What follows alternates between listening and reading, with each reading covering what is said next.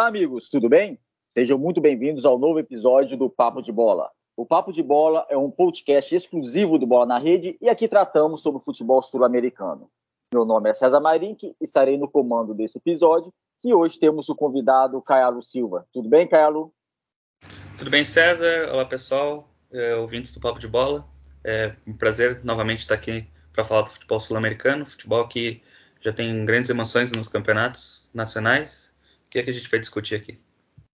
É, hoje o nosso foco justamente são os campeonatos nacionais, nem tanto o Brasileirão. Vamos aproveitar que nessa semana que se passou não teve Libertadores também, rodada de Libertadores, então vamos focar nos campeonatos nacionais. O Brasileirão começou agora, é, apenas do, três jornadas, contando com essa desse final de semana. Então, é muita coisa ainda para acontecer. O Atlético Mineiro 100% de aproveitamento, Flamengo 4 pontos, Palmeiras só um, são os três principais candidatos ao título. Mas, assim, com, com poucas jornadas, é, vamos esperar o que vai acontecer ainda pela frente. Vamos focar em outros campeonatos nacionais, como o Campeonato Uruguai, Argentino, Chileno, enfim, passar por todos os campeonatos da América do Sul. Vamos começar pelo Campeonato Uruguaio. O Campeonato Uruguaio, que o líder é o Deportivo Maldonado, da cidade de Maldonado. Maldonado é uma cidade que se localiza próximo, bem ao lado de Montevidéu, então é, é bem próximo da capital uruguaia. Deportivo Maldonado, que lidera o Campeonato Uruguaio de maneira impressionante. Só para deixar claro, nós estamos gravando esse podcast no sábado de manhã, ou seja, vai ter ainda a jornada do sábado e do domingo, possivelmente esse episódio vai ao ar na segunda ou terça-feira. Então é só para deixar as coisas claras que todos os campeonatos nós vamos falar é sem considerar a jornada que ainda vai acontecer esse final de semana. Mas, independentemente da jornada, Carlos, o Deportivo Maldonado lidera, mesmo se perder, ele continuará na liderança. O Nacional já jogou nessa jornada, venceu, venceu seu compromisso de 2 a 0 contra o Cerro Largo, é, fora de casa mas nada parece tirar a liderança do Deportivo Maldonado, que surpreende, e falta apenas seis jornadas para encerrar o. seis jogos para encerrar o Apertura do Uruguaio. Como é que você vê essa liderança do Maldonado? Essa liderança do Maldonado diz muito o que a gente vem falando aqui no programa, que é a, escapada dos times uh, fora de Montevideo para um, uma talvez um melhor momento comparado com, com as equipes da capital, que já, a gente já teve equipe de Plaza Colônia, já que fez uma grande campanha nos anos anteriores, Maldonado, que também, é, mesmo que seja perto de Montevideo, não é da capital. Então, acho que vai muito da, da crise que a gente vem falando do Penharol e do Nacional, que não conseguem mais ter a mesma, o mesmo brilho, o mesmo, a mesma potência é, dentro do país.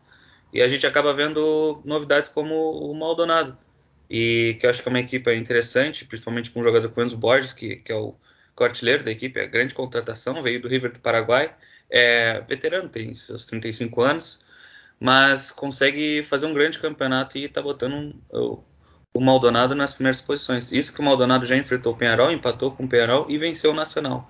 Ou seja, teoricamente as equipes mais tradicionais, o Maldonado já conseguiu passar. Então agora é, é um dos grandes favoritos, se não o favorito para conseguir ficar em primeiro lugar nessa apertura. E você citou também o Nacional e Penharol, situação bastante complicada da, das duas equipes. O que você poderia falar um pouquinho mais sobre o Penharol, tanto no Campeonato Uruguaio como na Libertadores? O problema do Penharol é exatamente a inconstância que ele está tá, tá tendo na, na, competição do nacional. Ele não vem fazendo uma grande campanha, não está não tá entre os primeiros colocados e está apenas na sétima colocação. Tudo bem que o Nacional, por outro lado, consegue uma grande campanha, está em segundo lugar, mesmo ainda não alcançando, mesmo que o Maldonado não perca, o Nacional ainda não consiga alcançar ele, está melhor do que o Penharol. E o problema do Penharol que está com uma invencibilidade já de cinco jogos no campeonato, mas não consegue vencer muitos empates. São três empates e duas vitórias nesses últimos cinco jogos. Só que aí fica a questão de como vai ser o planejamento da, da o resto da época com o Penharol, porque agora tem a Libertadores, e na Libertadores conseguiu uma vitória uh, frente ao Olímpia, se não estou enganado. Ou seja, fica essa dependência. Será que dá total foco para Libertadores? Joga com o time misto no Uruguai? Como é que vai ser? E essa é a grande, grande questão que, que a imprensa uruguaia vem falando nos últimos tempos. É, o Penharol realmente, ele, tanto o Penharol como você disse, o Nacional também, né, vive momentos um pouco conturbados, e essa ascensão do, das outras equipes, como você mesmo citou, o Plaza Colônia foi campeão uruguaio, Antes dele, o Rentista também foi campeão uruguai. Agora o Deportivo Maldonado, bem próximo também de se sagrar campeão, pelo menos do Apertura. O, o calendário uruguaio são 15, 15 jornadas do Apertura, mais 7 jornadas do Intermédia, que é um, uma espécie de pré-temporada, pré-competição para o, o, o, fechamento, né, para o segundo turno, vamos assim dizer, do, do clausura, chamado no Campeonato Uruguaio, mais 15 jornadas do clausura, para depois pegar o campeão de um, campeão de outro e fazer uma espécie de campeão uruguaio. São algumas, alguns detalhes do calendário uruguaio que foi se criando, e foi se criando também essa semana, tivemos a notícia que foi criada a Copa Uruguai, cara. A Copa Uruguai, como tem a Copa do Brasil, Copa Argentina, Copa do Rei na Espanha, a Taça de Portugal em Portugal, agora foi criada a Copa Uruguai, e assim, olha a diferença, Carlos. O, o campeão vão ser 76 equipes no, na Copa Uruguai, tanto profissional como amador. Isso eu acho maravilhoso, principalmente eu que gosto de valorizar bastante o, o, as equipes é, de menor patamar, de menor expressão. Então eu acho isso bem bacana. Só que para você ter uma ideia, o campeão da Copa do Uruguai vai receber cerca de 100 mil dólares. O campeão. 100 mil dólares é aproximadamente ou até menos que o valor que por exemplo, qualquer clube recebeu por disputar a primeira eliminatória da Copa do Brasil. Então você pega a Tuna Luz, a minha Tuna Luz aqui de Belém do Pará, é uma equipe que está na quarta divisão nacional, só por ter participado da primeira fase da Copa do Brasil, recebeu mais dinheiro do que o campeão da Copa do Uruguai. e o que vai receber o campeão da Copa do Uruguai. Então, assim, é uma, é uma diferença assim, absurda financeira. É legal a criação, é lógico, é, não, é, é que eu seja contra a criação, acho que tinha que ter realmente a criação, mas assim, é só uma comparação de valores que assim, é, é, é bem complicado, né? É bem complicado nesse momento realmente vive o, o futebol uruguaio e a sorte só uruguaio, talvez por ser um país pequeno e por ter até um campeonato bem deficitário, mas a sorte é que naquele solo uruguaio sempre revelam grandes jogadores e abastece a seleção. Senão a seleção uruguaia tinha tudo para ser, talvez, pelo tamanho e por tudo, ser uma seleção mais relevante, caso que não é, né? A seleção uruguaia realmente é, é bem mais forte, é bem forte. Vamos agora na Argentina. A Argentina, temos o, os dois grupos, só abrir aqui os grupos da, do futebol argentino. Temos o Racing na liderança, o Racing vem de nove vitórias seguidas. O Racing, curiosamente, né, cara, o Racing vem de nove vitórias seguidas e não está disputando o, o, a Libertadores, está disputando a Sul-Americana. Né? Então, no grupo A, temos o Racing liderando. O, são dois grupos, só para explicar, são dois grupos de 14 clubes. É, os quatro primeiros de cada grupo. Fazem as quartas finais, depois semifinal e a final. Então, hoje, os classificados no grupo A seriam Racing, River Plate, News Old Boys e Argentino Juniors. E o grupo B, os classificados Estudiantes, Aldosive, Tigre e Boca Juniors. É, vamos começar pelo. Falei do Racing, né? O Racing 29 vitórias seguidas, liderando o seu grupo, praticamente já classificado às quartas finais. Uma grande campanha que faz o Racing, que também está na liderança do seu grupo na Copa Sul-Americana. É, mas vamos tratar também do grupo B, o grupo que tem o Boca. O Boca é o quarto colocado, deve se classificar para a próxima fase, mas vive um momento um pouco conturbado, Pelo. É, o conturbado porque o técnico Sebastião Batalha, que é o jogador que, quer dizer, o ex-jogador do Boca que mais ganhou título da história do, do, clube, ou seja, sempre teve naquela fase ele como jogador nos anos 2000 e ainda conseguiu pegar a Libertadores de 2007 também, todo esse período que o Boca foi dominou o futebol sul-americano e até o futebol mundial, Batalha estava sempre ali jogando. E agora como treinador já não vive bom momento, porque já fazem oito meses já que ele está no à frente ao plantel do Boca Juniors e não tem nenhum padrão de jogo é, definido ainda. A, a, a, imprensa e a torcida argentina não, não conseguem determinar porque tem muitas mudanças, muitos problemas de, do departamento médico também. E agora, principalmente nessa temporada, o, veio grandes jogadores como o Benedetto, veio o Guilherme Fernandes também, é, do Cruz Azul, mas não, não, não teve ainda essa liga que, que o torcedor do Boca está realmente precisando. E ainda mais, para piorar, a gente teve nessa última semana a demissão do Cacique Medina uh, por parte do Internacional. Ou seja, além disso, temos Bielsa no mercado, temos Medina no mercado, isso cria mais pressão ainda para o Batalha, que seja, ou seja, vai ficar muito difícil para comandar o Boca Juniors nessa pressão, enquanto não consegue um bom, bom desempenho.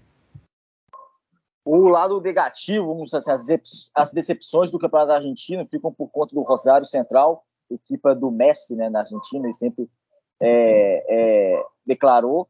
Fica por conta do, do Vélez está na Libertadores e é o 11 colocado da competição. E um lado positivo é o Barraca Central. O Barraca Central veio, veio da Nacional B, a segunda divisão argentina, é, perdeu os quatro primeiros jogos, venceu é, nos últimos sete jogos, venceu cinco, hoje ocupa a sexta posição. É, no promédio que o Campeonato Argentino passa para ver qual as duas equipes vão ser rebaixadas, a Nacional B é, está com uma vantagem boa em relação a outras equipes.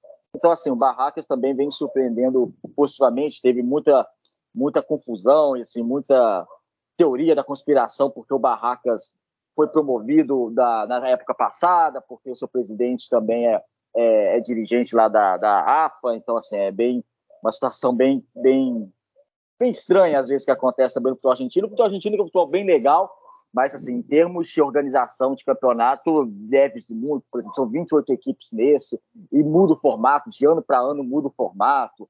No campeonato na, na Nacional B, na segunda divisão argentina, são 38 equipes, sobem só duas.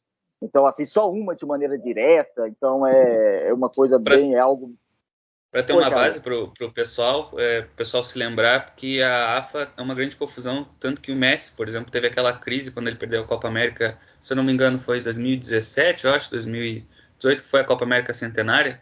O Messi não queria mais jogar pela seleção argentina. Uma das razões também era por causa dessa desorganização, dessa corrupção que a AFA tem. Ou seja, além do campeonato nacional, isso vai expande para a própria seleção. Sim, sim, é, é, é bem complicado e, e assim, é, é, precisa de uma organização, né? O futebol argentino é tão legal, o futebol argentino tem equipes tradicionais é, e a, os adeptos vão, invadem o estádio e tem uma grande rivalidade. Que eu não entendo por que essa desorganização acontece no Argentina, assim, coisas assim, davam para se resolver, nem os próprios argentinos entendem por que disso, sabe? Porque todo ano muda, e muda o nome da competição, muda o formato, mudam tudo, e ninguém consegue entender. Na, na última época nem teve despromoção, nenhuma equipe foi rebaixada, então assim, é umas coisas meio, meio, sei lá, meio loucas que acontecem no, no futebol argentino que não dá para entender. Vamos para o Chile. O Chile, que tem um Colo-Colo brigando pelo título, Colo-Colo que há duas épocas brigava para não cair, não foi rebaixado, seria o primeiro rebaixamento da história do clube, mas não foi rebaixado. Hoje vive um grande momento. Na Libertadores está 100% de aproveitamento. Na Libertadores, que tem no seu grupo o Fortaleza, inclusive o Colo-Colo bateu o Fortaleza jogando em Fortaleza por 2 a 1 na estreia das duas equipes na Libertadores. Colo-Colo encabeça também a primeira edição chilena, com, com os, os, rivais hoje seriam o União Espanhola e o Nublense, duas equipes que tecnicamente hoje são inferiores ao Colo-Colo, então o Colo-Colo segue um caminho bom, eu diria, para falta muito ainda, faltam 20 jornadas para acabar o campeonato chileno, que é um campeonato muito mais organizado que o campeonato argentino, aquele campeonato com 16 equipas, 30 jornadas e os dois últimos são rebaixados, na verdade o penúltimo disputa um playoff de promoção com o segundo colocado da segunda divisão chilena e quem fizer mais pontos, obviamente, é o campeão. É, mas tem algumas decepções também no futebol chileno, como a Laú, tradicional Universidade de Chile, é, tem apenas 11 pontos em 10 jornadas, 11 primeiro colocado, e a Universidade Católica também tem apenas um ponto, é o décimo colocado, um ponto acima apenas da Laú. E dessa Universidade Católica, você pode dizer alguma coisa para a gente, Carlos? Pois é, eu acho que eu diria até mais que a Laú é a Católica a grande decepção, porque a Católica é o atual campeão da, da Liga Chilena e da Supercopa do Chile. E está com uma, um desempenho muito abaixo, muito fraco. Isso também tem refletido dentro de campo, que agora no último jogo contra, contra o próprio Deportivo La Calera, La, La Serena, uh, a Católica estava jogando em casa e perdeu por 2 0 e a torcida jogou pedras para o árbitro. Isso já deu uma maior confusão e vai dar suspensão de um jogo de torcida, ou seja, o Católico vai jogar uma próxima rodada com portões fechados. E isso vai ser um problema para a Católica que, já além de toda essa crise técnica, em 2021 eles perderam mais de 4 milhões de euros por causa da pandemia. Ou seja, mesmo ganhando os dois campeonatos, eles ainda tiveram um prejuízo financeiro de 4 milhões de euros. Então imagina qualquer desperdício de, de de receita que eles vão ter agora com essa perda de mando de campo da torcida, vai ser essencial para a Católica não conseguir disputar uh, as cabeças do, do, Campeonato Chileno. É, é uma situação bem conturbada também politicamente da Católica. A Católica é um dos clubes mais tradicionais do Chile. Eu creio que a Laú, no começo da história só chilena, a Laú era a maior equipe chilena, só que com o tempo o Colo-Colo passou e o Colo-Colo já ganhou acho, alguma vantagem em relação aos demais. Mas realmente a situação da Católica é um, um clube bem, bem tradicional e uma situação que não vejo hoje, no momento do cenário atual, alguma mudança radical, talvez positiva. E eu cometi uma, uma heresia, Carlos, um erro extremamente grave nesse podcast que eu falei na, na parte da Argentina que o Messi era torcedor do Rosário. Não, o Messi é torcedor do News Old Boys, News. grande rival do, do Rosário Central. Então, assim, sei porque eu vi Rosário e veio na cabeça o Messi, acabei falando uma besteira. Agora, corrigido que quando você está falando da Católica, eu lembrei, meu Deus, acho que eu falei alguma besteira e falei realmente. Acho que foi a maior besteira que eu já falei na história do Papo de Bola, mas agora está corrigido. Messi é torcedor do News Old Boys, que é o grande rival do Rosário Central. Rosário Central, como eu disse, lanterna, último colocado do Grupo B da Copa da Liga Argentina. Para pegar Vamos um torcedor Opa, desculpa, para pegar um torcedor do Rosário, então a gente pode pegar o de Maria. Então, companheiro sim, também de seleção. Sim, sim, sim. É, exato. Inclusive revelado pelo próprio Rosário, né? Então, é, o Rosário fica, o de Maria fica com o Rosário, o Messi fica com o Nils. Entre um e outro eu fico com o Messi. é, vamos para o Paraguai, Campeonato Paraguaio. Tem o Libertar fazendo grande campanha na liderança, 26 pontos. Sempre lembrando, nós estamos gravando na na, no final de semana vai acontecer a nova jornada. Então, só para deixar bem claro a situação. Libertar, já chegamos na metade do Campeonato do Paraguai e parece que tem Libertar e Cerro Portenho é, vão disputar realmente essa primeira colocação. Hoje Libertar 26 pontos, Cerro Portenho 25, a diferença é pouca. O Olímpia vem com oito pontos abaixo do líder do Libertar, um pouquinho mais atrás, faz um trabalho de recuperação, mas eu não sei se vai chegar a tempo. E um destaque que eu tenho no Campeonato Paraguai é o Resistência. Resistência é uma equipe paraguaia que vem se destacando, porque na época passada era da segunda divisão paraguaia, subiu junto com o General Cabaleiro, é, estavam na segunda divisão do ano passado no paraguaio. Se não me engano, o Taquari também. As três equipes que subiram: General Cabaleiro, Taquari e Resistência. Então, Resistência subiu, é o terceiro colocado. O objetivo era só não ser rebaixado. E hoje, se continuar nesse segundo turno que vamos começar no Campeonato Paraguaio com essa mesma pegada, pode até sonhar, quem sabe, com uma competição de Libertadores da América. Então, é, é ou Libertadores, ou que talvez pelo menos uma sul-americana, então assim, bem legal o trabalho que acontece na equipe do Resistência.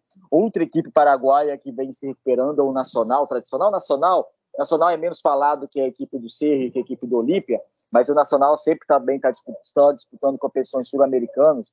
E desde a mudança do treinador, agora o Pedro Sarabia é o novo treinador, é, vem se recuperando, vem um trabalho de recuperação, já é o quinto colocado e com margem para para evoluir ainda mais. E para finalizar sobre, o, sobre essa questão do Campeonato Paraguai da minha parte, Carlos, é, destaque também o Julio Enciso, um atacante de 18 anos do Libertar, também da seleção paraguaia, 11 jogos, 11 gols no Campeonato Paraguaio. Então, assim, é, é algo para o mercado, principalmente aí fica a sugestão para o mercado português de pegar esse, esses jogadores jovens da América do Sul. E o, o Julio Enciso com, é, é, um jogador, uma boa opção, como o Álvares também, jogador do Penharol também, da mesma posição do Enciso, centroavante, ponta de lança também, seria uma, uma grande opção, jogadores jovens, então futebol português tem que ficar atento. E no futebol paraguaio, Carlos, temos o Cerro, que para mim talvez tecnicamente seja a melhor equipe do futebol paraguaio, o Cerro do Marcelo Moreno, que está sendo bastante contestado na, na, no futebol paraguaio, mas o Libertar também cresceu nos últimos anos e está brigando bem por esse título. É, o Libertar realmente agora, eu acho que a grande diferença é o Julio Inciso mesmo, porque o Libertar já tem já uma equipe muito experiente, né? Rock Santa Cruz, Oscar Cardoso, Martin Silva, então são jogadores que dão aquela assistência no, no pior momento para o jovem. E aí essa nova surpresa, que eu acho que é o que completa tudo e está fazendo a diferença para o Libertar realmente passar o, o Cerro, que é o atual campeão, né? E também manteve o plantel, ou seja, tem, tem um plantel melhor, também concordo contigo, só que agora a, a surpresa do, do Libertar está conseguindo su, surpreender o Cerro nessa, nessa campanha da, do Apertura Paraguai. O, o, só para acabar com o Cerro, Carlos, acabar de falar do Cerro, o Marcelo Moreno, bastante contestado. Marcelo Moreno, que é o maior artilheiro da história da seleção boliviana, um dos ídolos, um grande nome, talvez, é, do futebol boliviano, talvez não, com certeza do futebol boliviano, e nos últimos anos ganhou mais destaque também foi o Marcelo Moreno, é, mas em sete jogos no Campeonato Paraguai, apenas um gol, sendo um pouco contestado.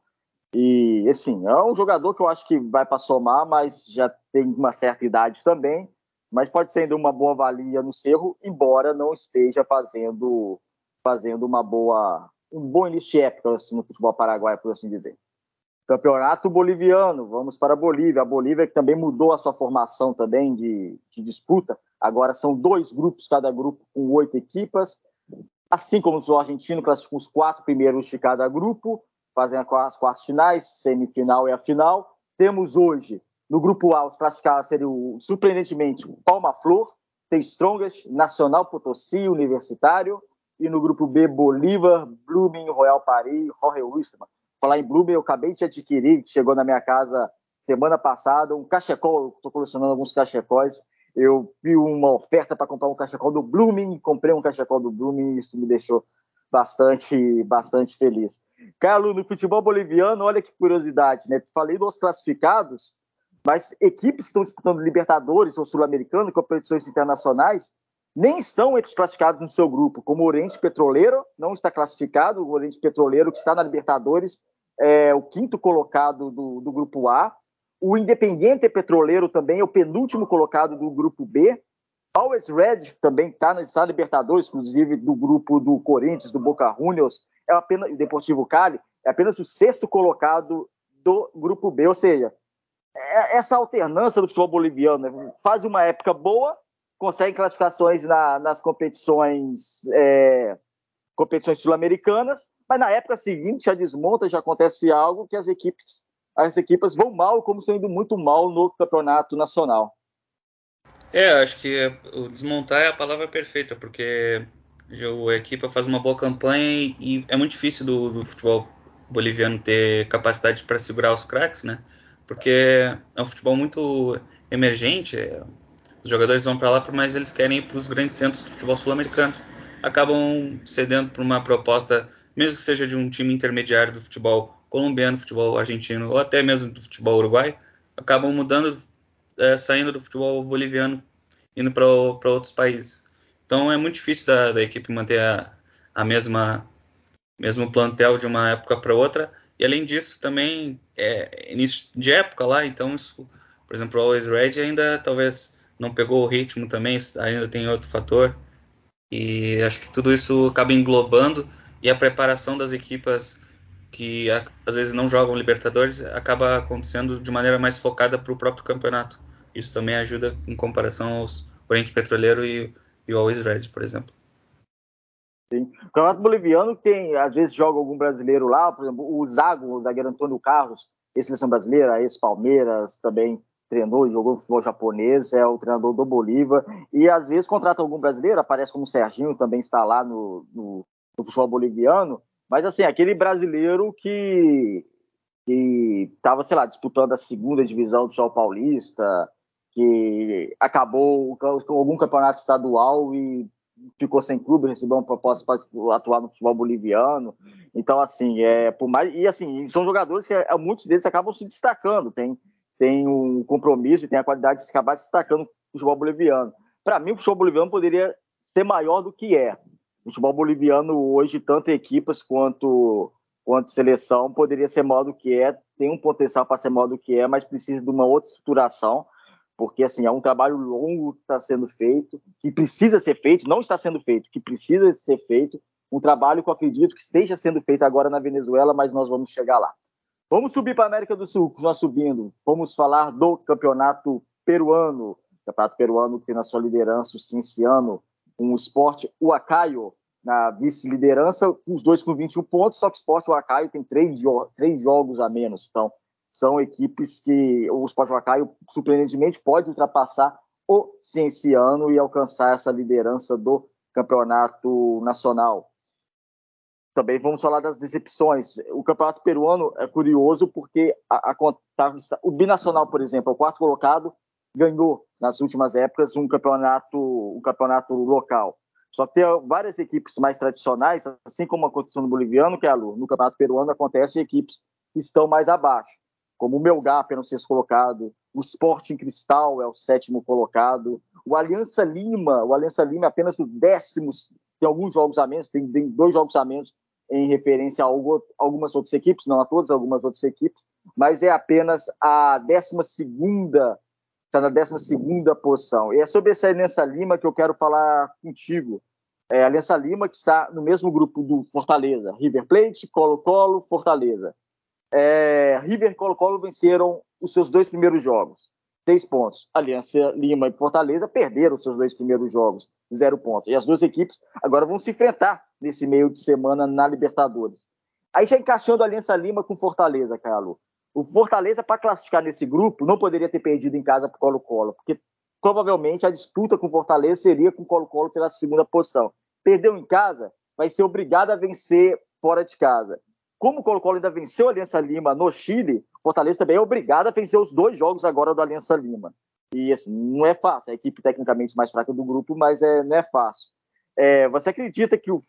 Pensando em Sul-Americana, já que a, a, as oitavas da Libertadores ficou um pouco mais difícil, você acha que o, o Fortaleza consegue superar esse Aliança Lima? Vão ter dois jogos agora, um Fortaleza, outro no Peru. Esse Aliança Lima, Aliança Lima do Hernan Barcos, que você conhece bem, jogou no futebol do, do Rio Grande do Sul, atacante de 38 anos. Vilme Aguirre, também atacante de 38 anos. O Farfan, aquele Farfan do futebol alemão, 37 anos também, está no Aliança Lima, ou seja, um time bastante experiente.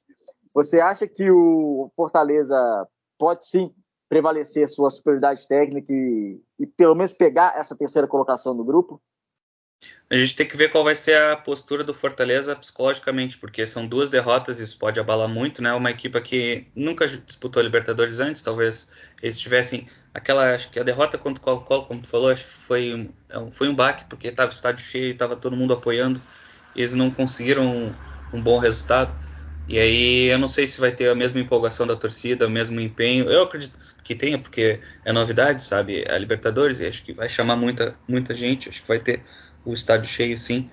Só que vamos ver se o, se o Fortaleza não vai ter aquela pressão de tentar por jogar em casa e tentar ser um pouco afobado, enquanto o Alianza Lima vai, de como a gente diz no Brasil, de sangue doce, vai de qualquer maneira e acaba indo com um bom resultado. Eu acho que vai depender muito do próximo jogo, resumindo, concluindo se o Fortaleza se abalou ou não com as últimas duas derrotas. Eu acho que é, a partir desse jogo o Fortaleza vai saber qual é o futuro dele. Se ele consegue uma Sul-Americana ou se não vai, vai ficar na última posição. Campeonato equatoriano, vamos para o Equador. Continuam subindo o Equador, que é engraçado, Equador que, até revelar para vocês, Equador que quando você é criança é, e começa a acompanhar futebol, começa a acompanhar algumas seleções, você começa a ter uma, uma simpatia e uma antipatia para alguns clubes e seleções que você não sabe o que onde explicar. Eu tenho uma simpatia muito grande pelo futebol equatoriano, mas muito, muito grande mesmo. É uma seleção que eu, que é lógico, não é a melhor seleção da América do Sul, nunca foi, mas a Latri, como ela é conhecida no continente, eu, é uma seleção que eu, que eu gosto muito e eu fiquei muito feliz dessa classificação para o Mundial, num grande trabalho do Gustavo Alfaro, o técnico argentino que está à frente da seleção equatoriana. Mas no campeonato equatoriano, tivemos, temos o Barcelona na liderança, seguido da LDU Quito, o Emelec, Universidade Católica e Independente Del Valle. Isso considerando as cinco primeiras equipas. Curioso que, diferente que está acontecendo na Bolívia e no Peru, uh, os líderes são os líderes esperados mesmo, Carlos. São os líderes que, que estão em competições sul-americanas, são as maiores equipas do, do continente e, e do continente da, do Equador, de equipe equatorianas no continente, representando o Equador no continente, deixando claro. E, enfim, são as equipes estão disputando o título. Mas, curiosamente, na última jornada, a jornada que antecedeu esse final de semana, nenhuma delas venceu. É, tivemos algumas surpresas também na. Tirando o Del Valle, o Del Valle é o único é o quinto colocado, venceu o Deportivo Cuenca. Mas tivemos um incrível Orense 3 a 0 na LDU, LDU que é vice-líder. Tivemos o Barcelona perdendo em casa de 1 a 0 para o Gualáceo também. Tivemos a Universidade Católica do Equador perdendo para o Alcas 3 a 2 e o, e o Emelec empatando com um homem a mais, o Cumbaiá. Então, assim, a, o único que se deu bem do, do, dos favoritos foi Dependendo do Vale que venceu. Dependendo do Vale e do treinador português Renato Paiva. As outras, todas as outras equipes não, não, não venceram. É, mas está dando a lógica por enquanto no campeonato equatoriano, né? O Barcelona na liderança, a LDU segundo, Emelec terceiro, né, Carlos? Essa é a, é a, lógica mesmo. Finalmente, vamos dizer assim, um campeonato que está seguindo a lógica, depois de todos esses que a gente tem, tem falado aqui. Ah, vamos dizer assim, as únicas surpresas para mim é o Independente, está um pouco abaixo do, dos outros, mas acho que acredito que ao longo da, da competição vai conseguir retomar, chegando ali na terceira, quarta posição. E eu acho que talvez a grande decepção, entre aspas, é o 9 de outubro, o 9 de outubro, de outubro é, porque está jogando a Sul-Americana e está na última posição da, do campeonato. Empatou com o Inter, o Inter conseguiu empatar com eles. pois é, exatamente. Então é, que fase do Inter. É uma fase que tá difícil. Voltando pro futebol brasileiro, agora que o Inter tá sem, tá com um novo treinador, o Mano Menezes, né? Que é conhecido no futebol brasileiro, já treinou a seleção brasileira. Agora o Inter tá numa uma outra fase agora com o Mano Menezes, não sei se vai dar resultado. Enquanto isso, o 9 de outubro tá, tá numa fase terrível, com apenas uma vitória no campeonato é. em oito jogos. É, e é uma vitória, é exatamente, o pior saldo é o Lanterna, uma vitória está quatro pontos do Macará, que é o vice-lanterna, e assim, voltando, empatou com o Internacional, empatou com eles, vencendo de 2 a 0 O Inter estava vencendo de 2 a 0 você deu empate para o 9 de outubro. Então, assim, é. é sei lá, é, é, é para falar do futebol equatoriano, é para falar do, do Web de outubro, mas não tem como não falar do Inter, porque que fase está no Internacional? O Internacional que já foi eliminado na Copa do Brasil esse ano por Globo, time da Série D do futebol nacional, tem 1% do orçamento do, do Internacional e agora, igual você falou, com o treinador Mano Menezes. É um tiro que dá, assim, o Inter estava investindo, tá, ok, futebol brasileiro rapidamente, o, aproveitando a presença do Caialu, que conhece bastante futebol do sul do país. O Inter estava investindo no, em muitos treinadores estrangeiros para uma política de futebol. Ah, eu quero um futebol desse jeito, com, com poste-bola, agressivo, ofensivo. E agora, sei lá, no desespero, jogou tudo por baixo para contratar o Mano Menezes. Sendo que eu não estou falando se o Mano Menezes é bom ou ruim, isso é uma discussão para um novo podcast. Convidar até o nosso Felipe Andrade aqui, que é treinador, para comentar também. Mas não é essa questão se é bom ou ruim, mas a proposta de jogo é bem diferente, né? Então, assim, entra no, no desespero, né, Carlos? É, eu, eu acho que é um desespero, mas é um, eu vou dizer assim, é, meu olhar é um desespero acertado, porque o desespero eu tinha visto era as contratações dos estrangeiros, porque, ao meu ver, o Inter, desde a Série B, tem um time reativo com o Odair Helman. Isso em 2017. Desde 2017, o Inter tem um padrão de jogo e foi quando ele melhor jogou, foi com um time um pouco mais reativo, com certos setores mais é, avançados, como o Edenilson, um fator surpresa, e outros jogadores que se destacavam mais. Tanto que a prova disso é o Inter chegou na final da, da Copa do Brasil com o Odair Helman. E o outro, o segundo melhor resultado que o Inter conseguiu nesses últimos anos foi o vice-campeonato do Brasileiro com o Abel Braga, que também é um treinador, assim, reativo, claro que ele tem, ele joga ofensivamente, mas ele entendeu o time do Inter e botou uma equipe uh, um pouco mais reativa. Enquanto isso, os treinadores estrangeiros, eles vinham com uma proposta de jogo completamente diferente e a direção do Inter não tinha uh, jogadores para esses treinadores. E aí o Inter virou um moedor de treinador que passava Kudê, passava uh, Miguel Ramírez, agora o Cacique Medina, e nenhum deles sobreviveu com os maus resultados. Agora com o Mano Menezes, eu acho que como o Mano também é um perfil um pouco mais reativo, a, a tendência é que ele consiga acertar um pouco mais, melhor a, as opções que ele tem com os jogadores e o Inter consiga pelo menos sair dessa má fase. Essa é o que eu, que eu imagino. Sim, sim. Vamos ver. Colômbia, futebol colombiano. Agora já passamos do tempo, já temos. Daqui a pouco vamos encerrar esse episódio, mas não temos como falar de vários detalhes que acontecem no futebol da América do Sul. Realmente, quando a gente trata de campeonatos nacionais, o episódio fica um pouquinho mais longo. Colômbia. É, você nasceu em que ano, Caialu? 96.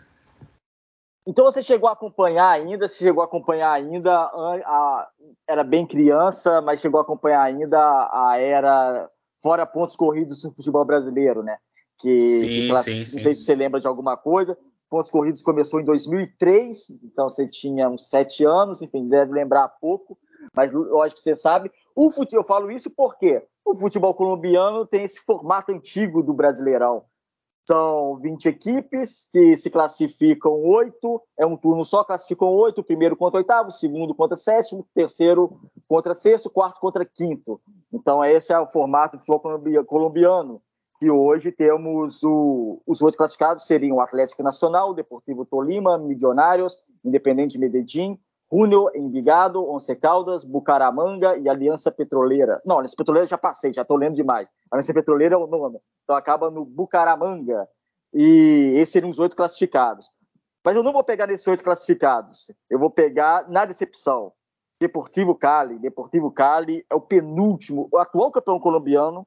Atual campeão colombiano é o penúltimo colocado do campeonato atual é, um, é uma equipe que está na Libertadores, inclusive venceu né, o Boca Juniors na estreia da Libertadores, depois perdeu para o Corinthians em Taquera, num gol contra um alto golo absurdo lá do defensor do Deportivo Cali, senão o Corinthians se complicar demais no grupo, se não tivesse vencido a equipe do Deportivo Cali.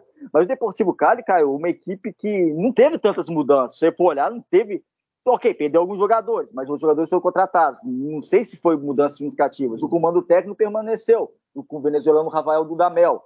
Mas é uma equipe que, de campeão, não desmontou o suficiente para ser penúltimo colocado do Campeonato Colombiano. E ainda venceu o Boca Juniors, ou seja, é, é 880 com o Deportivo Cali. Ou vence o Boca logo, ou perde para o Bucaramanga, que seja, ou, ou para o Pereira, e, enfim, faz uma campanha bem ruim no Campeonato colombiano. O que você poderia falar agora em geral, qualquer coisa sobre o, essa edição do colombiano? Não, tu pegou no ponto principal, sim, porque o Cali ele vai chegar um momento, se ele continuar nessa campanha, acho que o problema do Cali são é, os empates também, que ele teve muitos empates, não consegue muito. Claro que ele teve oito derrotas, mas o, o empatado acaba perdendo dois pontos. E acho que isso também atrapalhou demais. E uma hora ou outra o Cali vai ter que escolher entre o desempenho que ele está fazendo na Libertadores, que é, que é muito bom. A gente viu principalmente o jogo contra o Corinthians, porque o jogo contra o Boca, claro que o Boca a gente já falou que ela está nessa crise. O Corinthians também não vem num bom desempenho, mas era o Corinthians fora de casa e por pouco não saiu com um bom resultado. Eu acho que é muito engraçado mesmo, como tu falou, esse desempenho alternante entre Campeonato Nacional e Libertadores. Só que uma hora ele vai ter que fazer essa escolha, ou dar foco total para o Deportivo Cali no Nacional, ou no Campeonato Nacional ou na Libertadores. E também outro fato é que a gente não sabe até que ponto. Claro que eu vejo isso de uma maneira do futebol brasileiro aqui. Se o futebol nacional está dando muito mau resultado e a Libertadores até que está dando resultado, isso pode atrapalhar e o técnico pode ser demitido mesmo assim, de qualquer maneira. Então, não sei até que ponto os resultados num campeonato podem acabar com, com todo o planejamento. Para encerrarmos, vamos do campeonato venezuelano. Campeonato venezuelano que o, o último campeão o atual campeão Caracas é o sexto colocado. Temos nas quatro primeiras posições o Metropolitanos, Monagas, Laguaira e Deportivo Tátira. Laguaira que até surpreende. Laguaira fez um campeonato venezuelano passado tecnicamente não muito bom, mas agora é o terceiro colocado. Mas no campeonato venezuelano, na verdade, só venezuelano que eu queria tratar é da seleção venezuelana. Já passamos agora rapidamente pelo campeonato nacional que faz um trabalho, talvez, de construção bastante interessante com, com o Peckman, sendo o treinador da seleção principal, com Fabrizio Colotini, aquele mesmo defensor que jogou anos no Newcastle, cabeludão tal, e da ex-seleção argentina também, e marcou história na equipe do norte da Inglaterra, e é o treinador da Venezuela sub-20, até a seleção feminina da Venezuela também, com, com um novo projeto de, de futebol. Enfim, Tivemos no passado recente o José Peceiro, treinador português na seleção venezuelana, que eu não entendi essa contratação, mas independentemente de eu entender ou não essa contratação da seleção venezuelana, a Federação Venezuelana também não pagou o cara, deveu meses de salário para o cara. Então, assim, é bem complicado. Agora, o Peckman, no mesmo jeito que o Peceiro pediu para sair porque não aceitar isso, normal, o cara está trabalhando.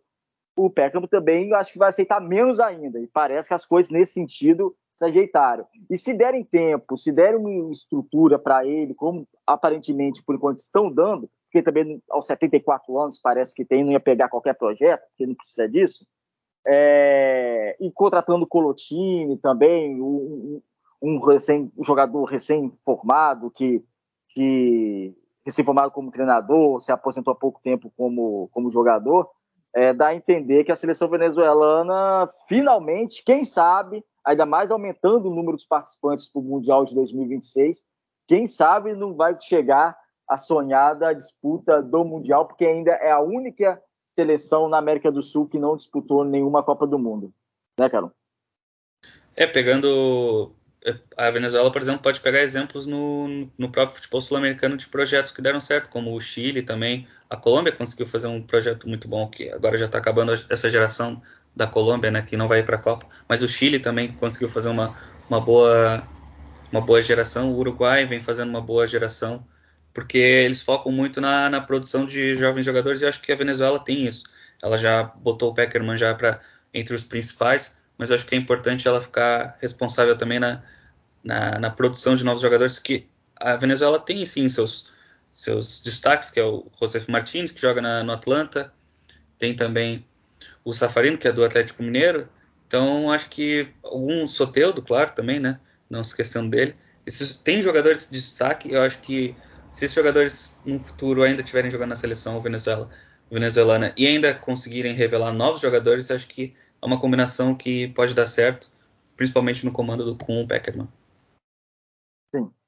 Então, finalizados, finalizado mais um episódio do Papo de Bola. Como eu disse, esse episódio é um pouquinho mais longo, mas não tinha como deixar. São 10 campeonatos nacionais. Olha que nem tratamos direito do Campeonato Brasileiro, fica para a próxima oportunidade. Mas espero que tenham gostado. Se gostaram, compartilhe esse episódio com o seus amigos, seus familiares, com todo mundo. O Papo de Bola é um podcast exclusivo do Bola na Rede e aqui tratamos sobre o futebol na América do Sul. Até a próxima semana com um novo episódio. Fiquem todos bem, fiquem todos com Deus e até a próxima.